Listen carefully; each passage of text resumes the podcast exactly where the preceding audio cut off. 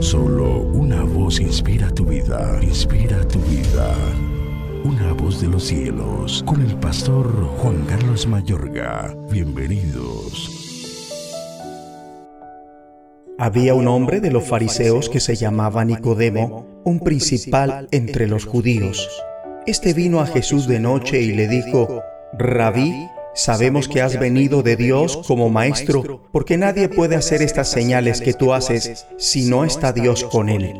Respondió Jesús y le dijo, De cierto, de cierto te digo que el que no naciere de nuevo no puede ver el reino de Dios. Nicodemo le dijo, ¿Cómo puede un hombre nacer siendo viejo?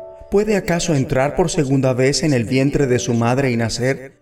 Respondió Jesús, De cierto, de cierto te digo que el que no naciere de agua y del Espíritu no puede entrar en el reino de Dios. Lo que es nacido de la carne, carne es, y lo que es nacido del Espíritu, Espíritu es. No te maravilles de que te dije, os es necesario nacer de nuevo. El viento sopla de donde quiere y oye su sonido, mas ni sabes de dónde viene ni a dónde va. Así es todo aquel que es nacido del Espíritu. Respondió Nicodemo y le dijo, ¿cómo puede hacerse esto? Juan 3, 1 al 9. Reprender a aquellos que están en una condición de debilidad es relativamente fácil y hasta a veces cobarde. Encarar a los que desempeñan cargos de poder sobre nosotros por su trabajo, su estatus o su riqueza demanda un gran valor. Jesús de Nazaret fue el maestro de la confrontación y jamás escapó de ella. Por otro lado, jamás procedió por ninguna otra razón que el amor. Nicodemo fue un varón muy poderoso, un fariseo moral y recto y un dirigente de los judíos. Jesús no se dejó intimidar por su posición, sino que confronta amorosamente a Nicodemo con su necesidad de nacer de nuevo es decir, de comenzar de nuevo, dejar atrás la vieja mentalidad y las heridas pasadas, así como los hábitos y los viejos caminos.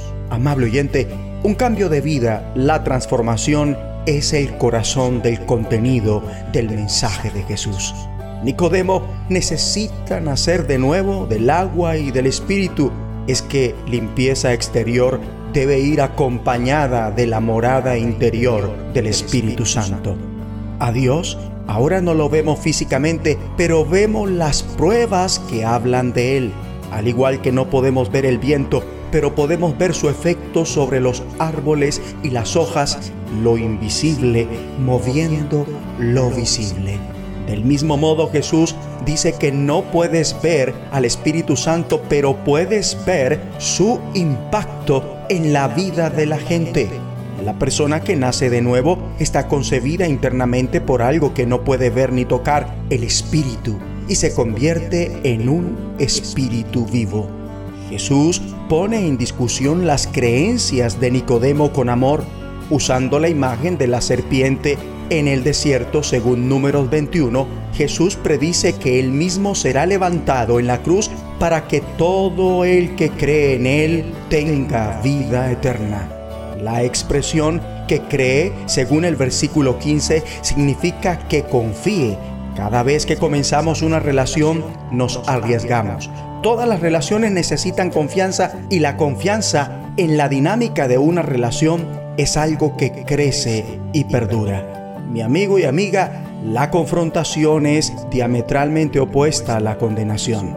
Jesús confrontó las personas, pero no las condenó. Jesús no vino a condenarte, sino a salvarte de la condenación. Como Jesús, tú y yo necesitamos comunicar un mensaje no de condenación, sino de la buena noticia de salvación del reino de Dios. Salvar significa sacar a una persona del peligro, liberar, abrir las puertas de una prisión, sanar, completar. Ora conmigo. Padre Celestial, Gracias por el ejemplo de Jesús. Ayúdame a tener el valor de decir siempre la verdad con amor.